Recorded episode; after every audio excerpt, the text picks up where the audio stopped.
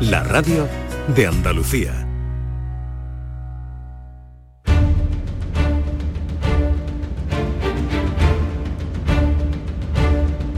Esta es La Mañana de Andalucía con Jesús Vigorra. Canal Sur Radio. He pedido a Joaquín Moecker que se quedara un ratito más y Manuel que está ahí porque quería aclarar esto y que quedara claro también sobre todo para los oyentes, no solo en, la parte que podamos ayudar a Manuel, sino en la parte de los oyentes. Y resumiendo, Manuel nos ha llamado y si no me corriges tú Manuel o Joaquín, Manuel me ha llamado porque eh, donde tiene eh, pues una cuenta en la Caixa, no sabemos el dinero más o menos que pueda tener, le han dicho en la Caixa que no quieren que tenga la cuenta allí y que le dan un plazo de 60 días para que retire eh, su dinero. Eh, o el depósito Así que es, tiene. así es. Vale. Eh, Manuel, con respecto a lo que te ha dicho Joaquín, eh, sobre todo esa pregunta que te hace de si, mm, si no te quieren, ¿por qué no te vas a otro banco? A ver, eh, don Joaquín, le aseguro que yo con la, mi trayectoria vital y profesional sé salir de algunos atolladeros. Esto va algo más allá.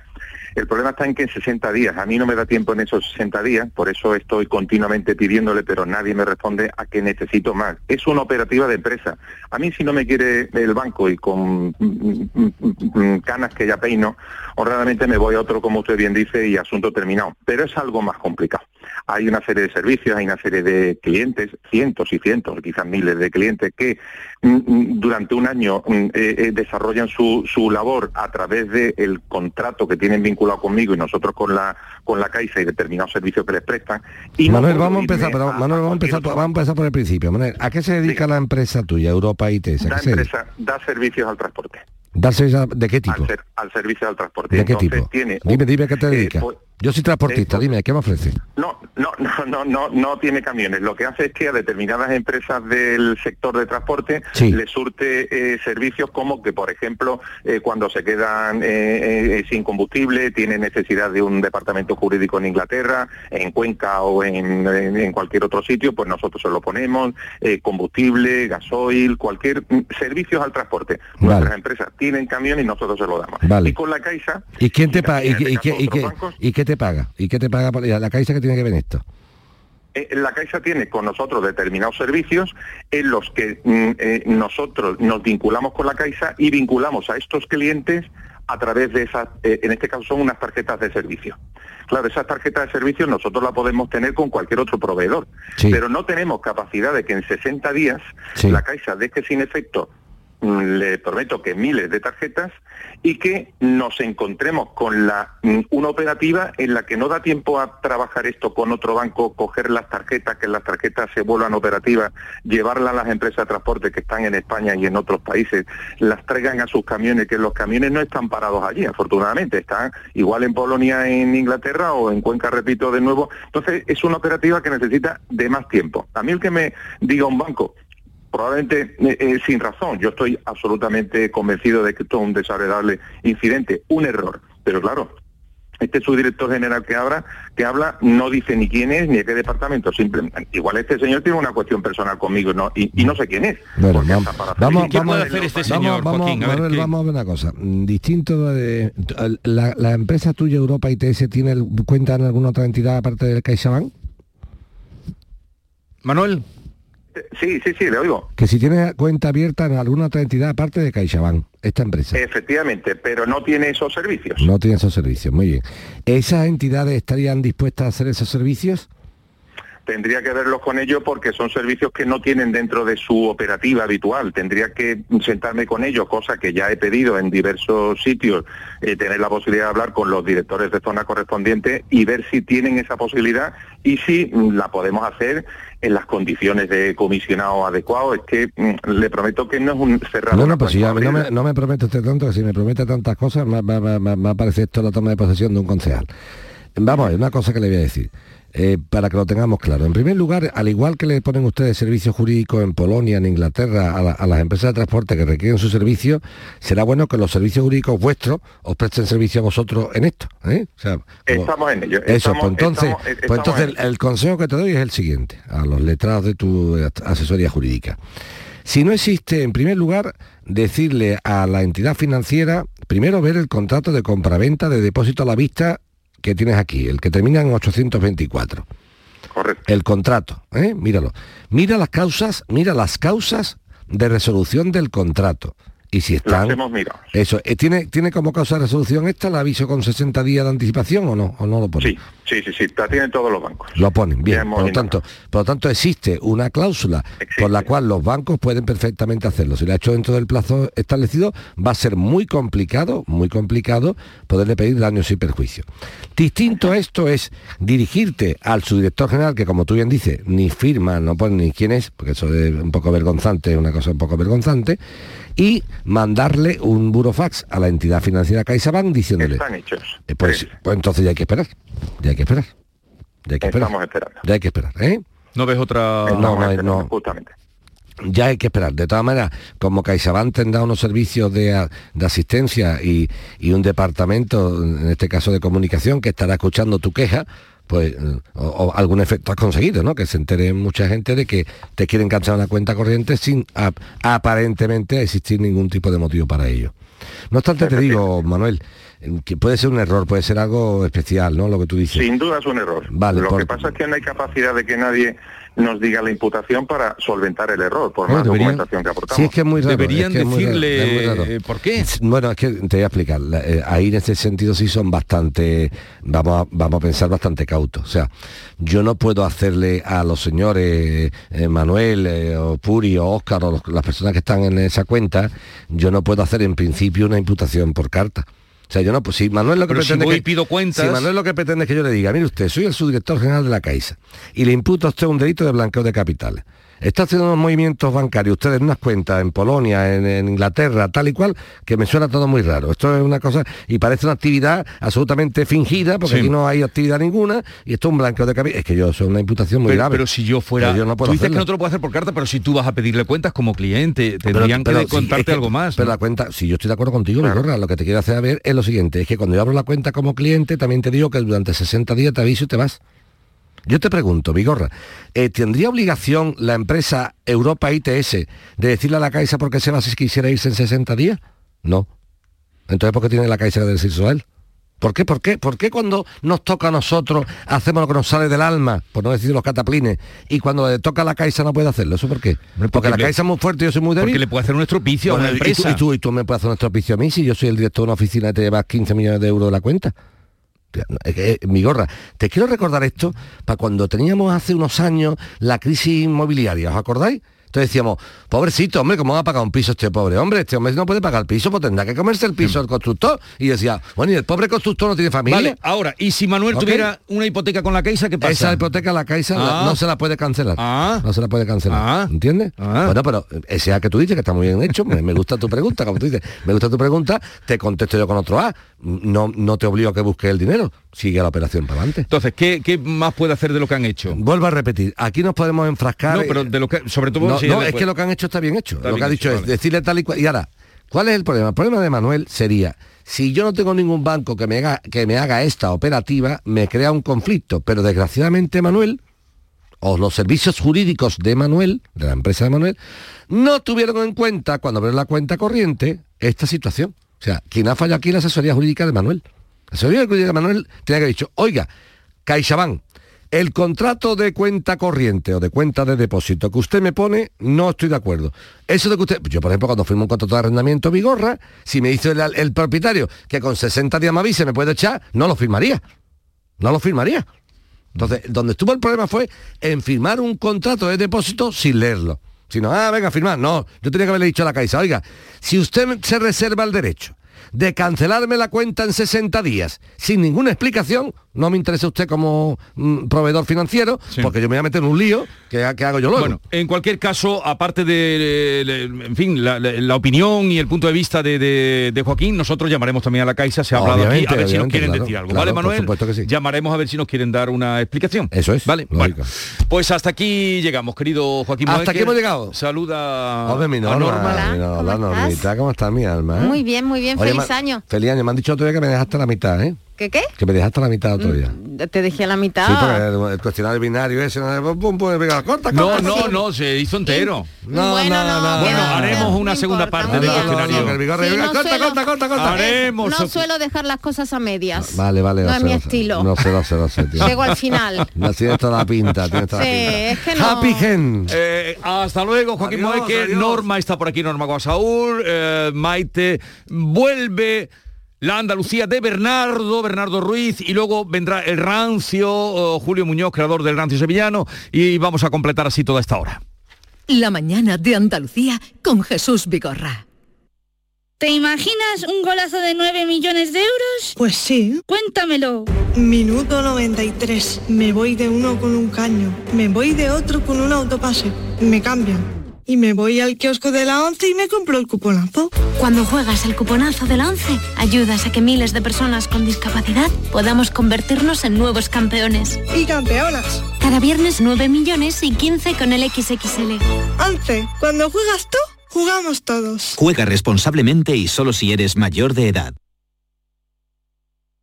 Canal Sur Sevilla. ¿Te está afectando la subida de la luz? Claro que sí. Por eso en Insolac Renovables instalamos paneles fotovoltaicos de autoconsumo con los que podrás generar tu propia electricidad. Y ahora, con la subvención del 40% de la Agencia Andaluza de la Energía, lo tienes mucho más fácil. Entra en insolacrenovables.com e infórmate de las ventajas que tiene el autoconsumo. Insolac, expertos en energías renovables desde 2005. Encuentros Carrusel Taurino. Canal Sur te invita a conocer este 13 de enero los pilares de la tauromaquia a través de la charla con el diestro Pablo Aguado, uno de los toreros más destacados de los últimos años, triunfador en la Feria de Sevilla de 2019. Desde las 8 de la tarde en el Teatro Fundación Cajasol. Entrada libre hasta completar aforo, previa recogida de invitaciones en taquilla de la Fundación Cajasol. Calle Álvarez Quintero, Sevilla. Encuentros Carrusel Taurino, con el patrocinio de la Fundación Cajasol. Cada fin de semana te llevamos a los mejores rincones de Andalucía, con Andalucía Nuestra. Los sonidos de cada provincia, su historia, sus tradiciones, su cultura, su valor. Descubre una Andalucía hermosa, completa y única en Andalucía Nuestra. Los sábados y domingos desde las 7 de la mañana. Quédate en Canal Sur Radio, la radio de Andalucía.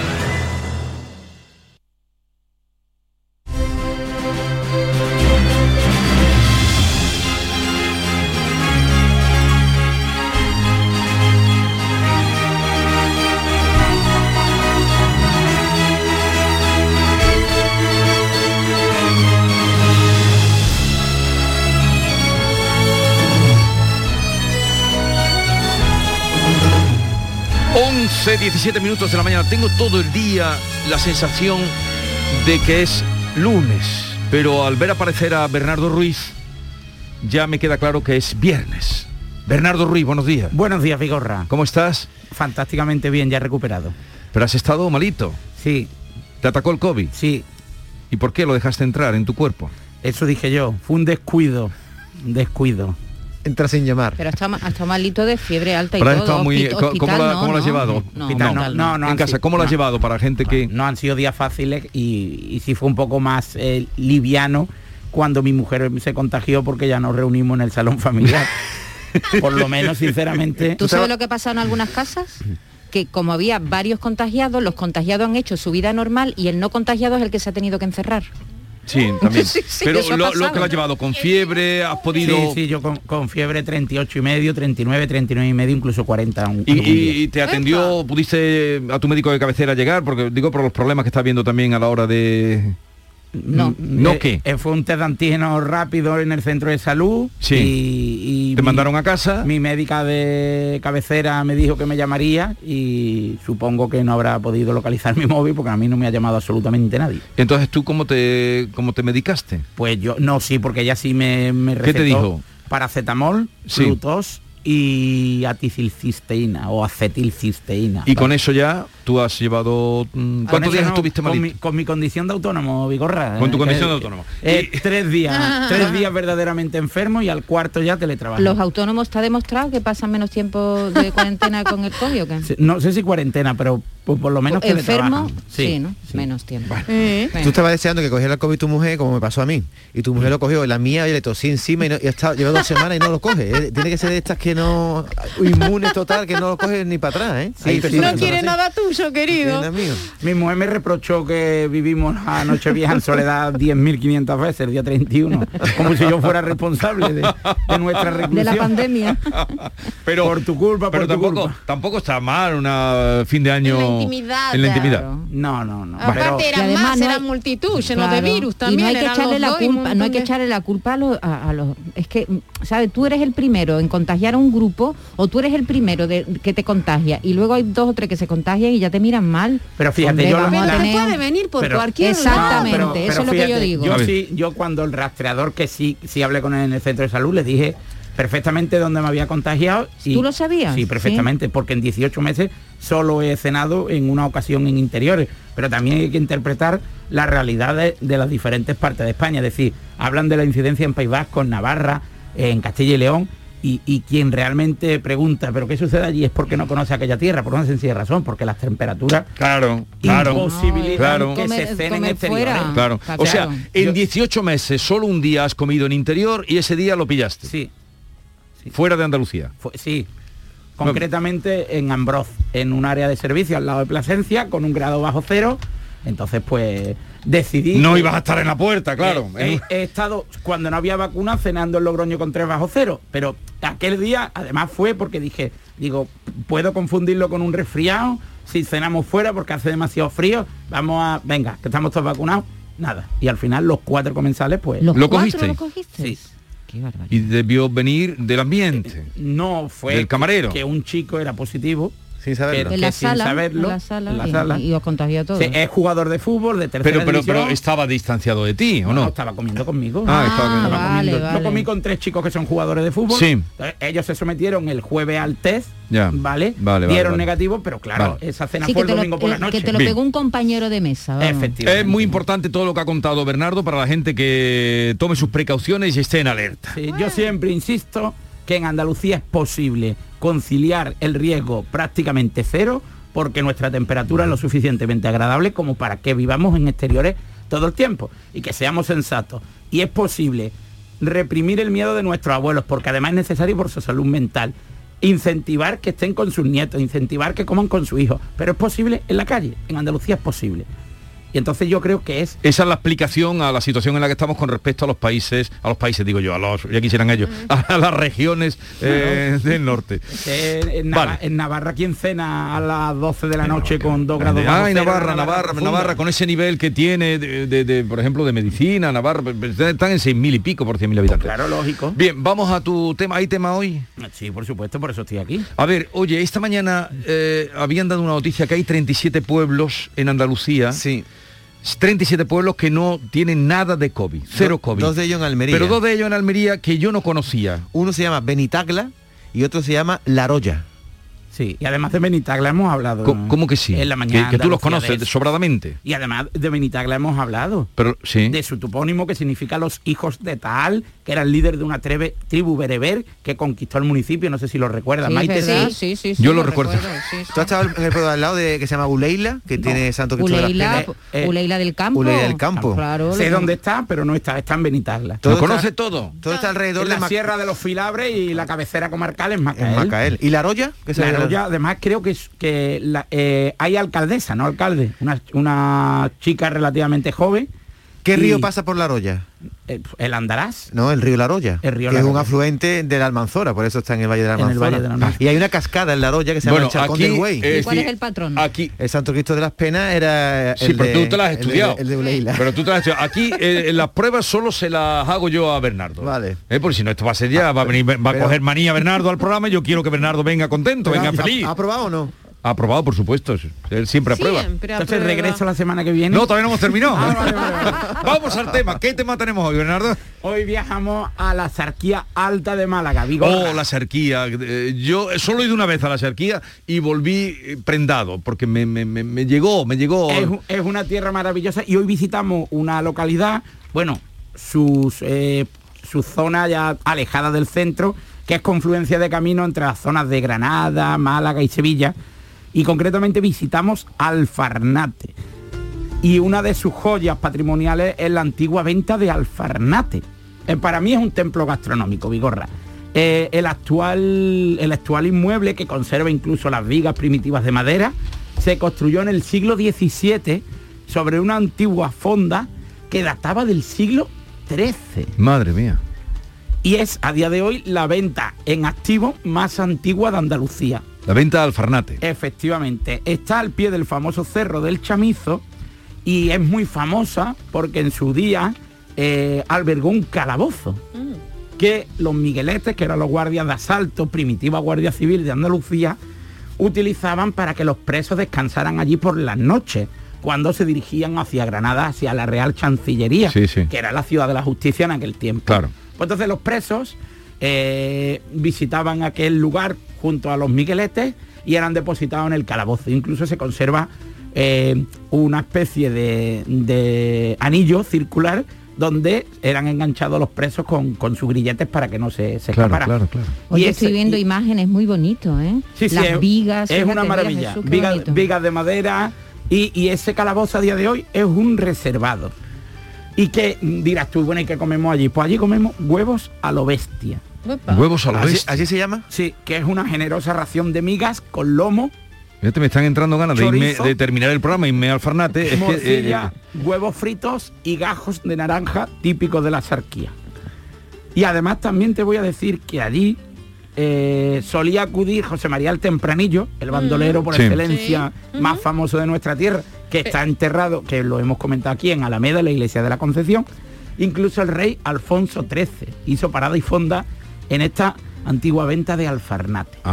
No que como te preso, iba- aconsejo iba a que comer. visites. No como no, preso. no, el rey Alfonso XIII, ¿Y, evidentemente. y solo no, es venta o también tiene alojamiento? No, no, solo Y. Alfonso XIII no. Y una buena chimenea que tiene, ¿eh? Sí, una buena chimenea para cuando el COVID ya se haya Sí, sí. ido de nuestras vidas. Sí, porque a Bernardo no, lo metes tú ya en un recinto cerrado, ni, ni con el grillete de, que le ponían los migueletes. No, no, no. Bueno, y querías que saludáramos allí a Sí, a Cristina Zulueta, que es su propietaria. Cristina, buenos días. Buenos días. Encantados de, de saludar. Aquí estamos todos boquiabiertos con lo que nos acaba de contar Bernardo, recreando en palabras lo que supone la venta de Alfarnate. Dice que la más antigua de Andalucía. Sí, sí, sí, le he escuchado. Muchas gracias. Sí, así es, la más antigua de Andalucía. eh, del siglo XIII. Qué barbaridad. Data del siglo XIII, sí, sí. Eh, Bueno, ¿y cómo lo están viviendo ustedes eh, en tiempo de- de- del COVID? Pues eh, sigue habiendo movimiento. eh, la verdad es que esto se anima, el, distanciamiento se respeta y esto está muy ventilado porque aquí no hay más remedio que ventilar. Y es que se ventila solo, vamos. Eh, trabajamos los fines de semana, con lo cual está todo muy desinfectado. Los grupos grandes es verdad que eh, se han reducido. En eso sí que los notamos, las familias y todo esto no, no son grupos muy grandes, están todo el mundo muy prudente y pues nosotros también, a, a pesar de los distanciamientos que, que se cumplen, pero claro, eh, afloja la cosa. La Y yo- gente está ¿Y es, posible comer en el calabozo donde fueron custodiados algunos de los más villanos sanguinarios de Andalucía durante siglos? Sí, sí, sí. Eres un poco Ahí lo que pasa es que ¿eh? solo caben cuatro. Cuatro So- o cinco. eh, es un sitio, pues, está un poquito encerrado. ¿Y, y cómo No, le llamáis a esa dependencia de, de, de cuatro El calabozo. El calabozo. El calabozo, sí. Comer en el al calabo- calabozo. A comer pan y agua. Una cosa, No, no, pan y agua no, eh, huevos No, a lo bestia. no. Y Me niego. me, me ha, me- me ha gustado mucho el nombre, huevos a lo bestia, promete el El plato. plato a lo bestia, sí, Sí. sí, es el plato típico de aquí. Mm. Sí, es muy contundente y hay una historia que dice que si te comes uno, un plato a lo bestia y Sí. repites, el primero no te lo cobramos. Te lo tienes que comer entero. Y si te pides el tercero y te lo comes, por supuesto, no te cobramos ninguno de los tres, así que, que el reto está ahí lanzado. ¿Y hay valientes que lo cumplen?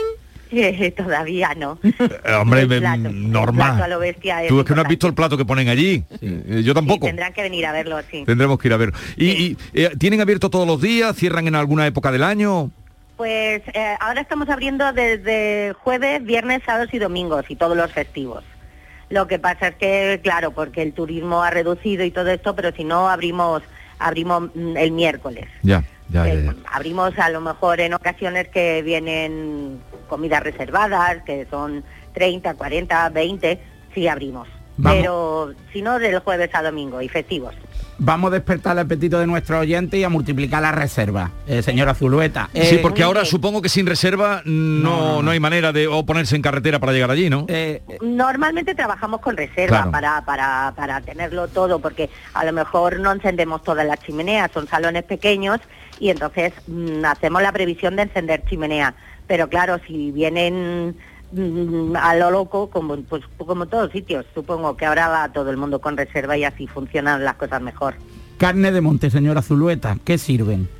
Eh, carne, pues, pues eh, paletilla, pierna, usamos, o sea, tomamos, hay presa, hay, no sé, mucha carne.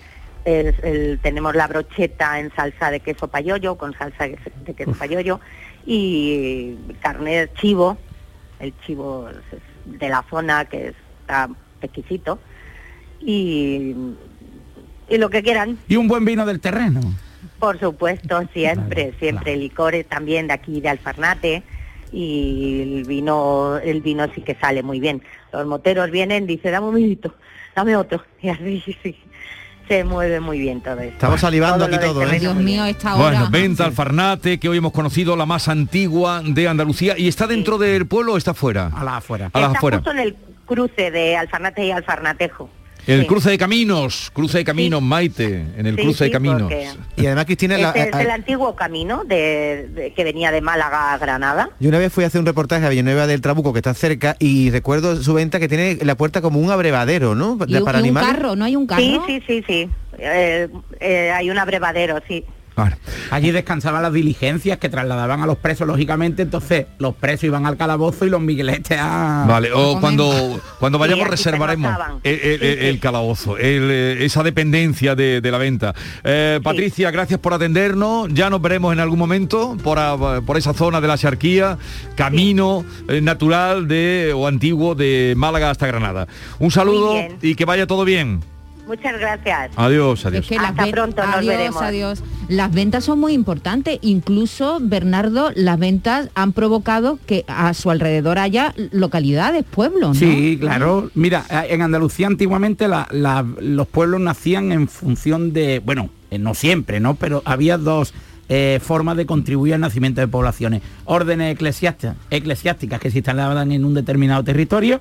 Entonces había una iglesia, Sí. había también una especie de huerto, una granjita. Entonces las personas que cuidaban ese, ese mate- esa materia prima de las órdenes eclesiásticas se instalaban allí en pequeñas casas. Y después a través de ventas, sobre todo en el cruce de camino de la zona de Huelva, que es una travesía de la Sierra de Aracena. Muchas de sus poblaciones nacieron Sí. en torno a A una antiguas venta. ventas primitivas que eran pues lugares de parada y fonda. ¿Y qué, qué pueblos tiene ah, más? eh, porque este llegará a los 10.000 habitantes, Alfarnate, No, andará... no, no, no, Son más- pequeñitos. Más, pequeños. Más pequeño, sí. Allí eh, está en la comarca de, de la Sarquía Alta. En la Sarquía el pueblo más, más famoso, por ejemplo, es Belén Málaga, que es a Sarquía Baja.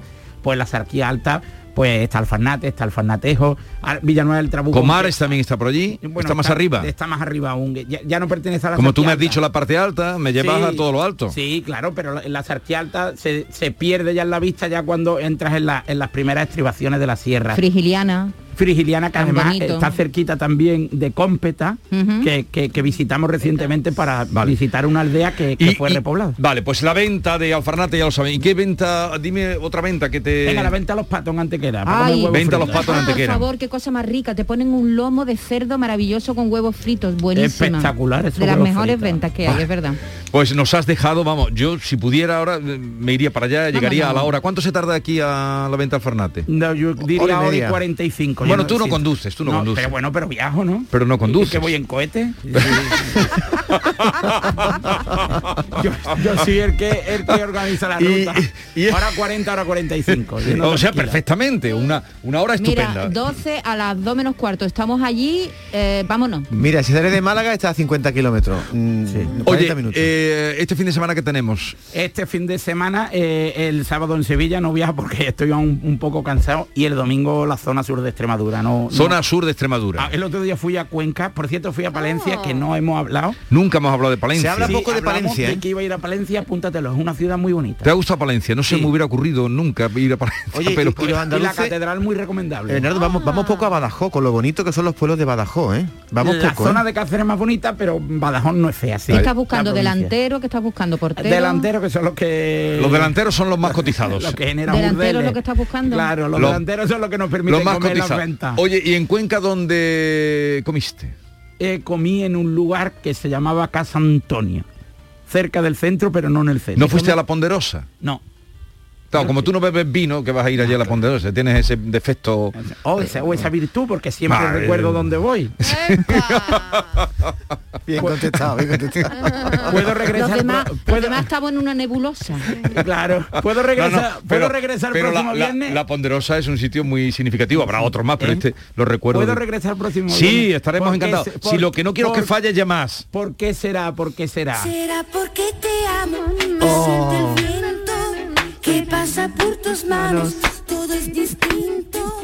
Cuando te Eh, hasta luego. eh, supongo que sabe del rancio sevillano, ¿no? Sí, sí, sí, sí, sí. Bueno, pues sí vamos a hablar ahora del increíble robo del informe Rinconcillo. Pero Jesús, ¿has visto lo que te, te ha querido decir Bernardo con la música, no? Sí. Que, que hay, que hay amor aquí, que Que hay... amo profundamente. Claro. Y yo también lo he echado mucho de menos estos días. Adiós, Bernardo, que tengas un bonito fin de semana. Cuídate, cuídate. No te quites la FPPP2.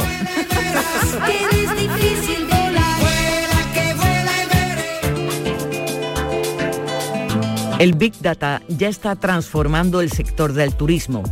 Gracias a los datos podemos analizar una gran cantidad de información generada por los turistas que nos visitan y por los comentarios, opiniones o búsquedas que hacen del destino en las redes sociales. Esta semana en el programa Destino Andalucía les contamos la importancia de la gestión de los datos en el mundo del turismo. Presentado por Eduardo Ramos, se emite este viernes 7 de enero a las 18.30 horas en Canal Sur Radio. Las mañanas del fin de semana son para ti, con Andalucía en la radio, con toda la luz, el talento y la alegría de nuestra tierra, con nuestra historia, cine, flamenco y toda la actualidad del fin de semana. Días de Andalucía, con Domi del Postigo, los sábados y domingos desde las 9 de la mañana. Quédate en Canal Sur Radio, la radio de Andalucía. Canal Sur Radio, Sevilla. Bienvenidos a Sacaba. Mil metros de electrodomésticos con primeras marcas. Grupos Whirlpool, Bosch y Electrolux. Gran oferta hasta fin de existencias en Sacaba. Lavadora secadora por 299 euros. Sí, sí, lavadora secadora por solo 299 euros. Y solo hasta fin de existencias. Solo tú y Sacaba. Tu tienda de electrodomésticos en el Polígono Store en calle nivel 23. Sacaba. Este lunes, a partir de la una de la tarde, la tertulia de la jugada de Sevilla te llega desde el nuevo restaurante Burro Tomares, con toda la información y actualidad del deporte de Sevilla. La gastronomía más canaria se cocina en Tomares, en Burro Canaglia Bar and Restó de Tomares, en la avenida del Aljarafe 1416. Disfruta de la experiencia Burro Canaglia Bar and Restó de Tomares. Te quedarás sin palabras.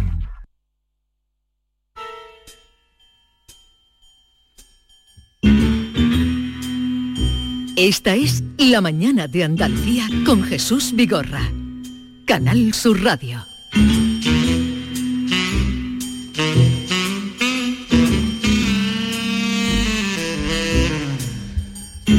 La música de la bandera rosa no está más para los inspectores Jiménez y Villanueva, eh, que son los creados y que ya han tomado eh, cuerpo. En, eh, en la obra de teatro, por ejemplo, que se hizo sobre eh, eh, la regañá, el robo de la, de la asesino de la regañá. regañá.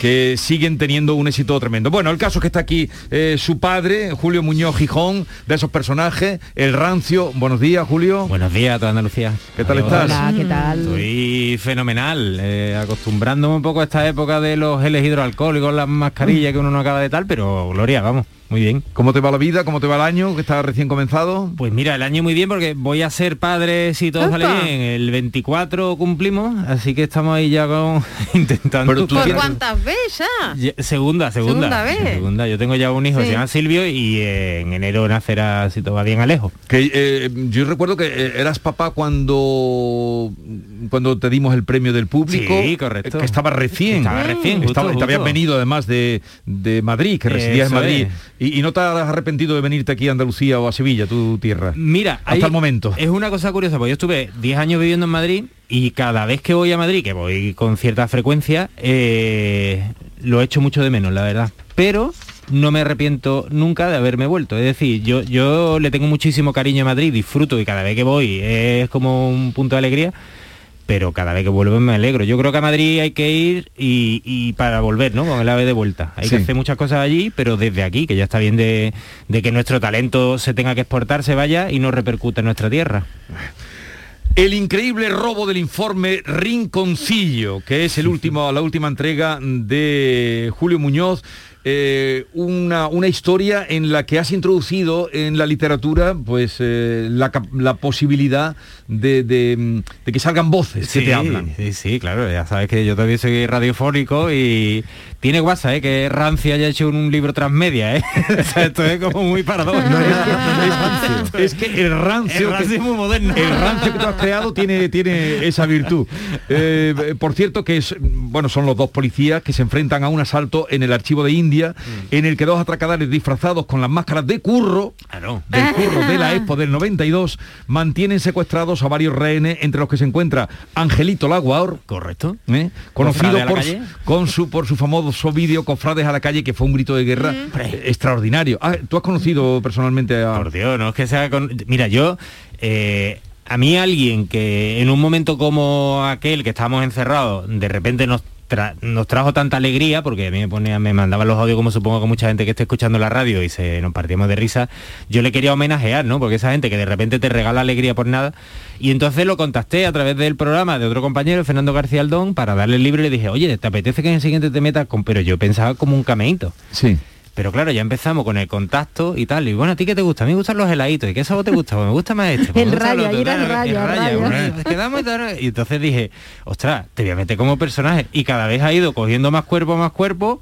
Y claro, ya se ha convertido en, de hecho, el personaje clave que al final desencadena y resuelve todo. Es importante para la, para la historia. Nosotros, a, a poco de sacarlo, Cofrades Sí. a la calle, eh, lo llamamos en el programa también, cuando Sí. estábamos, yo- hacíamos el programa desde la casa y tal. Y me pareció el grito de guerra que él proclamó, Cofrades a la calle, era extraordinario. Que por cierto, Julio, en el, en el, el- leyendo el libro, yo no sé si será verdad o será ficción.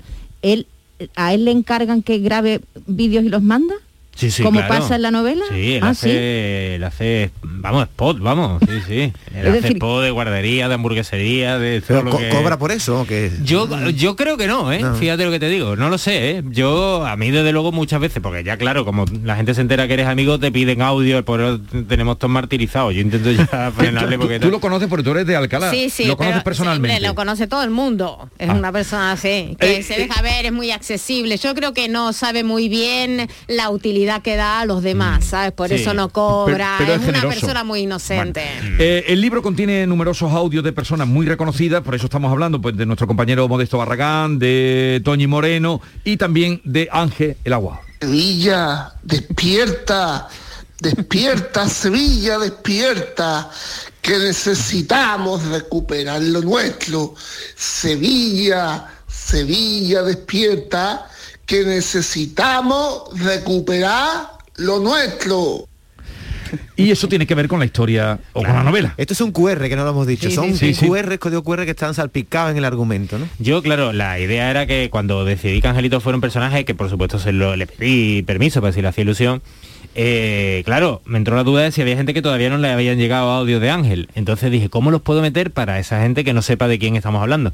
Y como ahora ya con el QR, con las cartas de los bares y tal, todo el mundo ya lo controlamos, digo, bueno, pues voy a meter un QR con audios de Angelito. Y ya me empecé a venir arriba, a venir arriba, ya le pedí a Toñi Moreno, a Modesto, a Enrique Romero, a Roberto Leal, entonces... A los compadres. A los compadres, audios que hacen avanzar la trama. Claro, pues yo le dije, necesito que digas esto, ¿no? Entonces, Jiménez, que es uno de los protagonistas, está en esa tensión, ¿no? En el cuarto de mando intentando resolver el secuestro de los En un rehenes. bar, en un bar. En un bar.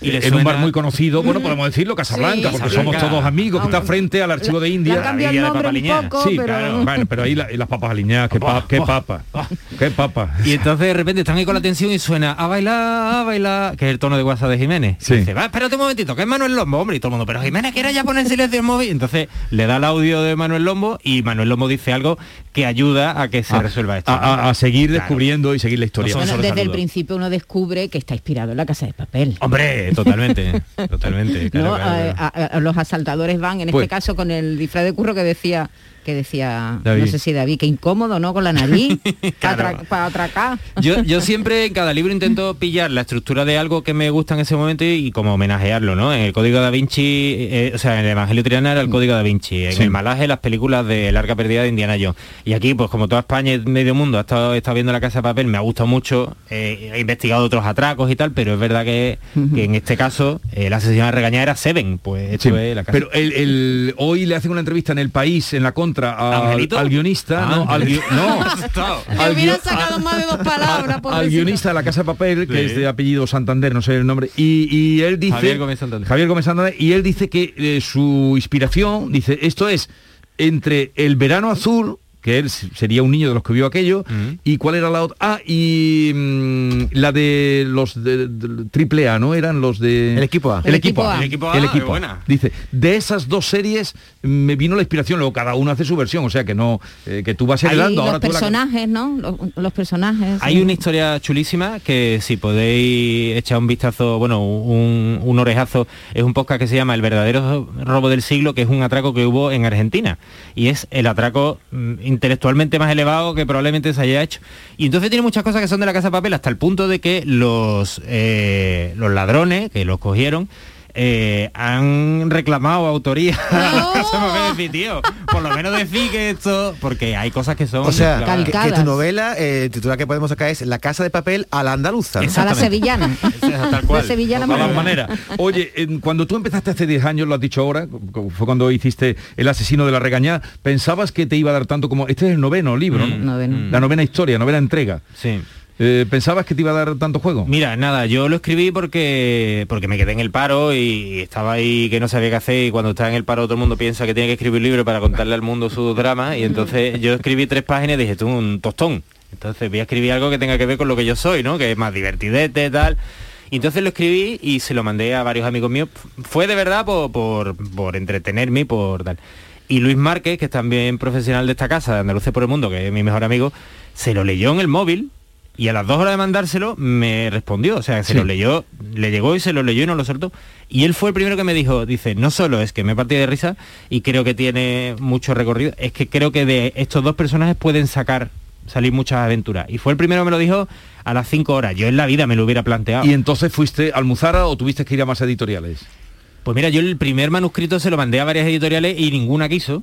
Ya. Y, y al final fue una de Málaga, a la que le estaré siempre agradecido, se llamaba Celeer, que, que bueno, que apostó y, y lo sacó. Lo que pasa que, bueno, en mis libros siempre sale gente conocida y al principio yo lo escribí con los nombres reales y este chico de la editorial me dijo, tío, que me gusta mucho el libro, pero no quiero acabar en la cárcel, cámbiale los nombres. Venga, vale, se los cambio.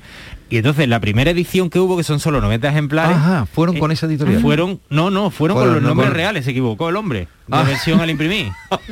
Pero ese, ese libro, esos libros valen dinero ahora. Que no, que te lo digo de verdad, Claro. que están en Wallapop una pasta. Pero ahora me río, pero ese día mi madre Jesús diciendo, niño, por Dios, que va a acabar la cárcel con la mierda del libro, por Dios, tal, que no sé qué. Oye, Julio, en el próximo libro el oso de Cádiz lo tiene que poner, ¿no? El oso de Cádiz, hombre. Pero eso qué maravilla, ¿no? Qué fantástico. Y es una fantasía, yo lo estaba viendo y, y estaba. Y claro, ya eh, el talento de la gente dándole vuelta. Ayer me mandaron un perro que le decía, como el oso de Cádiz, giraba la cabeza, ¿eh? Aquí lo tengo yo. En horas, menos sí, sí, en 18 horas. es buenísimo. Mira, mira, la verdad es que es muy... Han salido muchísimos, Sí, tenemos sí. por ahí. El Eh, oso de Cádiz tiene, tiene que entrar en la próxima. Oye, y cuando viste a los personajes, yo he visto la obra de teatro más dos veces, El asesino de la regañá, una producción que está ahí tu amigo Manolo Monteagudo. Manolo Monteagudo, Tú la habrás visto también. ¿no? Muchas veces, por- por tres o cuatro la he visto. ¿Y eh, eh, qué sentiste? ¿Te gustó? Mira, yo tenía el drama de, yo no sé si vosotros, yo a mí me gustan mucho los cómics Mortadelo y Filemón y cuando vi por primera vez Mortadelo y Filemón en la tele, me quedé súper rayado con la voz.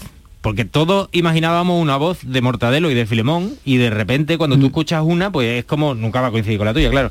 Entonces yo tenía ese miedo. Ya evidentemente había pasado un poco ese trance porque en la, en la tele se hizo ya Jiménez Villanueva. Sí. Pero yo lo que sentí es una cosa que volví a sentir el otro día, eh, que hicimos la lectura, y lo digo en exclusiva, del Palodú, que se hará en, en marzo, y ya hicimos la primera lectura de guion, de la segunda, De la obra segunda, mía, se va sí. a hacer también obra. Yo sentí verdad, porque ahí todo el mundo... No, hay otras veces que tú tienes que explicar los chistes, que tienes que tal, que no sé qué, no sé cuánto. Se ha, se ha creado un equipo en el que Peña, que Sí. es uno de los que actúa, lleva cabrillas, para que tú te hagas una idea de lo puros que son. O sea, esto no es método Stanislavski ni nada, esto es pureza pura. Entonces, cuando acabamos la lectura otro día, dice, bueno, cabrilla, ¿quién me queréis? Digo, ¿cómo que quién me queréis? Que es que yo las hago de categoría, siete pavitos. Digo, ¿cómo? Dame dos. Y me, y me compré las cabrillas, un bollo, y me fui a mi casa a pensar lo bien que me lo había pasado la lectura de guion y lo buena que estaban las cabrillas, ¿no? Entonces, todas esas cosas que parecen tonterías, al final añaden verdad a cuando tú estás creando. Y entonces creas un contexto en el que eso después lo recibe la gente. A mí lo que me llegó fue verdad. Y yo lo que intento en los libros es hablar de cosas dentro del humor, que son nuestra identidad y que intento más o menos controlar. No, y la- el asesino de la regañá se ha representado y se sigue representando cada vez Sí, que la pone. 40.000 personas habéis ido, y, ¿eh? Tiene y- mucho sigue por toda Andalucía, que tenían el cierto de amor, esto se va a entender o no, pero vamos. No, y eso lo- yo te quería preguntar los libros, porque claro, hay tantas referencias a la ciudad, a tu Mm. ciudad, ¿no? De el blanco, a ver, aquí por ejemplo, el blanco cerrillo, el contrato de Finidi, la fiesta de, De Benjamín. De Benjamín. Claro. Eh, no vamos a no vamos a decir en qué Sí, pero contexto, pero, El hay- incendio del pabellón. el incendio del pabellón, la- la- el robo de la cubierta de la Copa Davis. Hay tantas referencias locales que tú tendrás lectores de fue- fuera de Sevilla, porque Muchos. son más de 100.000 los que han ido Mm. comprando a lo largo de los- estos 10 años la saga, ¿no? Yo tengo ahí una, ¿Qué te dicen? una ventaja porque, mira, la, la- me lo definió perfectamente una mujer en Móstoles cuando estaba en Madrid que me reconoció y se sabía, se había leído los libros. Y le dije, mire, por curiosidad, que me lo preguntan muchas veces, usted que es aquí de Móstoles, ¿usted se entera de algo? y esa señora me dijo, mira, yo estoy todo el día viendo películas de Wisconsin, De Nueva York. Alabama y Nueva York y no está en mi vida ni en Wisconsin, ni en Alabama, ni en Nueva York. Tú al final tienes que encontrar historias que sean más o menos universales, que toquen a todo el mundo, que diviertan en mi caso que hago humor o intenten divertir a todo el mundo, pero que después haya como distintas capas. Evidentemente, el que viva en Sevilla pues eh, lo recibirá de otra manera. Pero al final lo concreto vende. Fíjate, The Wire, que es una serie que es mm, de las mejores de la historia de la televisión, es sobre un barrio en concreto de Baltimore, que tampoco es una ciudad Sí. a la que Sí, vayas normalmente. Al final la historia, si te apela a algo universal... ¿Te imaginas eh, que te llama, que te llama Netflix y te hace una serie de asesino a regañar? Eso Bueno, está eh, bien. sería segundo, porque ya Canal Sur la hizo con Brigada de Fenómeno, o sea que Pero, que pero, venga- pero- pero en- en Barcelona, por ejemplo, con Ruiz Zafón, fíjate, Claro, en otro fíjate. nivel eh, era Barcelona, pues ¿por qué no? no? Y tú por- quieres además cuando yo por lo menos cuando quiero, cuando leo, quiero descubrir cosas. Y hay mucha gente en, en los libros, sí, yo al, al principio tenía mucho miedo de meter referencias concretas a bares y personas. Y ahora a- afortunadamente los libros se venden mucho y hay mucha gente que dice, no, no, es que desde que nos pusiste, pues viene más gente. O viene tal, Sí, o no sí. sé qué. Bueno, o- además en- este explicas, ¿eh? Aquí, Claro. aquí, aquí explicas algunas de las cosas que aparecen por si alguien se despista. Sí. Y, y luego está el rinconcillo que te habrán te, y te invitarán a la primera copa, ¿no? Cuando vas, o a, o a un chupito. o a un chupito. Rinconcito no le hace falta publicidad porque fíjate No. cómo está, pero son encantadores. Y vamos. siguen siendo un sitio de referencia. A ver, ponme cómo suena Modesto Barragán cuando en el QR, porque eh, a, la- a lo largo de la historia, casi en cada capítulo, ¿no? No sé cuántos QR has puesto. Sí, sí, 10 o 12. Sí, que van... Jiménez, Jiménez, te voy a decir una cosa. Haz lo que quieras, pero que la policía no entre hasta que empiece Andalucía directo. Por Dios. Están retransmitiendo en directo. A ver, vamos ahora con el cuestionario binario que te va a pasar Venga. Norma, que solo Venga. hace a personajes distinguidos que pasan por este programa. Qué honor. Cuestionario binario. Poder de decisión. Julio Muñoz, le voy a hacer un breve cuestionario con dos opciones, o blanco o negro, el chino o el shan, o lo uno o lo otro. Debe optar, empezamos, Julio Muñoz Gijón o el rancio. Julio Muñoz Gijón, ¿De qué tiene más, de rancio o de moderno? de rancio. Si se viera obligado a prescindir de leer o de escribir, De escribir. ¿De qué, para usted, escribir de qué tiene más, de terapia o de tortura? De terapia. Ante una duda existencial, psicoanálisis o copazo en un bar. Mm, copazo. De medio coronel, tinto mal de peña del rinconcillo o de cerveza rancia y barremos para casa. bueno, eh, eh, cerveza rancia. Si nadie se enterara y saldría el golpe perfecto, ¿a quién preferiría robarle? ¿A Ana Botín, Santander o al pobre de Cristóbal Colón? Ana Botín, claro, si no se tuviera... eh, ¿Qué le seduce más, el humor o la belleza? El humor. ¿Sevilla o Triana? Sevilla. Después de dos varones, ¿irá por la niña o se corta la fábrica? Te puedo asegurar que no. que no, que no se corta la Que- fábrica. que no, no, que no voy a por más. Vale, vale, Que vale, se vale. corta. Se corta. Que se no la corta cortaré, que- pero vamos Digo que no se corta. Si de usted dependiera, ¿le entregaría a los inspectores Jiménez y Villanueva la medalla de oro al mérito policial o considera que aún le falta recorrido? Cada martes se la daba. ¿Se considera un hombre afortunado o se ha trabajado la suerte? Tengo muchísima suerte. Y cuando alguien me dice, tú es que eres muy buena gente, digo, es que yo solo puedo ser agradecido de la suerte que he tenido, o sea que no tiene mérito. ¿De regañar o de mollete? De regañar. ¿El tinnitus que padece le impide escuchar la voz de la conciencia o a esa impertinente no la calla nadie? Mm, yo me oigo bastante a mí mismo, sí, a pesar de Tito, no la calla nadie. ¿Qué le da más miedo, un gatillazo o enfrentarse a un folio en blanco y ni una sola idea? Un gatillazo. y para terminar, dígame tres cosas que le definen como un rancio. Eh, saber dónde están los cuartos de baño de todos los bares de- a los que voy, de primera. que tiene ahí un poquito de... Eso es, sería un, eh, Un- Rancio, un rancio. fundamental Un rasgo de rasgo, rancio. un rasgo de Si no, rancio. será que tiene un poquitito de problemita Sí. ahí por la parte baja de... que voy mucho y una vez que abre el grifo Ok. ya no a ver darle dos patadas a la rueda cuando estoy echando gasolina eso es una cosa que creo que todos los rancios lo hacemos A la de, a la- a la de atrás. sí A la de atrás. sí te le da dos veces no sé por qué verdad y levantar el meñique cuando me estoy tomando un botellín es algo que por mucho que intente no me lo quito sí, o sea ya Tres rasgos del Qué rancio. rancio, pues muchísimas gracias. Tampoco Sí. me parece tan rancio, Oye, pero bueno. Oye, Julio, en bre- antes de que te vaya, danos un apunte, aunque creo que ya lo adelantarás en breve, de ese documental que habéis hecho en tu en tu productora que se llama Operación Madrid Lucía. Cuéntanos qué es, porque yo fui al estreno y me quedé alucinado. Danos un apuntito. Operación Madrid Lucía. Sí, esto es, eh, yo creo que a- así en general es una reivindicación a escuchar, porque yo creo que los periodistas sobre todo, pero a cualquier persona muchas veces viene gente, en concreto mucha gente mayor que te quiere contar cosas y muchas veces nos da pereza porque nos atropella el día. tal. En este caso hay una persona muy especial que se llama Paco de Paula, que yo conozco de manera accidental y que llevaba queriéndome contar una historia un montón de tiempo. Y yo, pues, no puedo, no puedo, no puedo.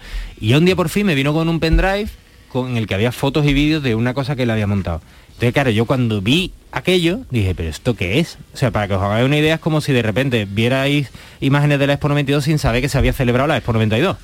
Entonces dije, pero esto no se ha contado. No, no, yo es que esto no lo he contado nunca. Y bueno, al final, pues eso, eh, hicimos un documental sobre un loco que montó una especie de feria de abril en una feria de Andalucía en Madrid durante 10 años que llegó a congregar un millón de personas, una locura. Pero al margen de la historia de ese fenómeno, es también una reivindicación de esa gente que prefiere ser feliz a, millonaria, que igual se lleva, eh, pierde muchas cosas por el camino, pero para las que la felicidad es una condición sin la que no pueden vivir, no tanto la suya, sino hacer Sí. felices a los demás. ¿Y, y dónde montaba la feria en Madrid? Bueno, que montó un quilombo, empezó en las ventas. Después Ah, se que la fue trasladando. IFEMA, cada- que cada vez crecía más. Ya, y porque sonó en cambio más la de Barcelona. Sí, se mantuvo más. Porque se mantiene más en el Eso tiempo. claro. Y, y él, bueno, el documental, muchas gracias por supuesto a Canal, a Canal Sur, que dinamiza mucho y hace que se puedan contar estas historias. En abril supongo que más o menos se podrá ver. Eh, él tuvo muy claro que él quería reivindicar, él es la historia de un emigrante andaluz que se va a Madrid, Sí. que se da cuenta de que allí pues siempre somos el gracioso, el aleoso, y entonces decide cambiar esa imagen para todo. Monta una feria, pero una feria en la que aparte de, de bailar y beber y comer, pues lleva a Antonio Gala, a Cela, a- da premios de pintura y empieza a meter a toda esa cultura, alta cultura andaluza, que también son andaluces y que no se reivindicaba como andaluces nunca. Y fue el impulso del, del gran boom de la sevillana, porque los cantores de Claro. Hispali que aparecen en el documental reconocen que el gran boom eh, se motivó en esta feria. Hay un tío que venía, que era productor de, eh, en Miami, y se lo traen para producir discos de sevillanas. Y él Ya. dice, pero que me estáis llamando a mí para hacer... Dice, no, no, es que esto ha, ha explotado. Y él dice, es... eh, lo que ha pasado ahora con el reggaetón, que es Sí. una cosa Sí, de sí, sí. Puerto Rico solo, que la baila todo el planeta, dice, es que estaba en Perú, en Argentina, en Japón, en- es que los cantores Las de Cali- escuelas de sevillanas. Madrid fue se llenó, Madrid Barcelona se llenó de locales, de la- ¿Cantores donde la tiene? gente iba a, y a aprender sevillana y en las ropas, todo, todo. Mm, a bailar a bailar hay una versión en japonés que está en Sí, YouTube, sí, que es sí, una cosa horrore- María del, Bueno, María Monte en el 92 también. También, también rompe con el. Bueno, el increíble Que está, robo por cierto, la novela también. del informe Rinconcillo de Julio Muñoz Gijón, Rancio Sevillano, a la calle Cofrades o Cofrades a la calle, nueva entrega del autor del asesino de la regañá y que está publicada en El Paseo, que es una editorial andaluza que la dirige David González, González. que eh, lo hace con mucho gusto siempre y que además quiere mucho a, a Julio, al Rancio. Y a Oye, vosotros. cuando tú quieras, eh, te vienes por aquí cualquier día. Un placer siempre echar un rato con vosotros. Te despedimos con. Silvio. Hombre. Y a darle biberones a, Alejo, ¿no se va a llamar tu niño? Sí, sí, gracias. Y a todos ustedes cuídense, no me sean muy rancios, que no está la cosa para ir a urgencia. Dejen en paz a la urgencia. Adiós. Esta es La Mañana de Andalucía con Jesús Vigorra.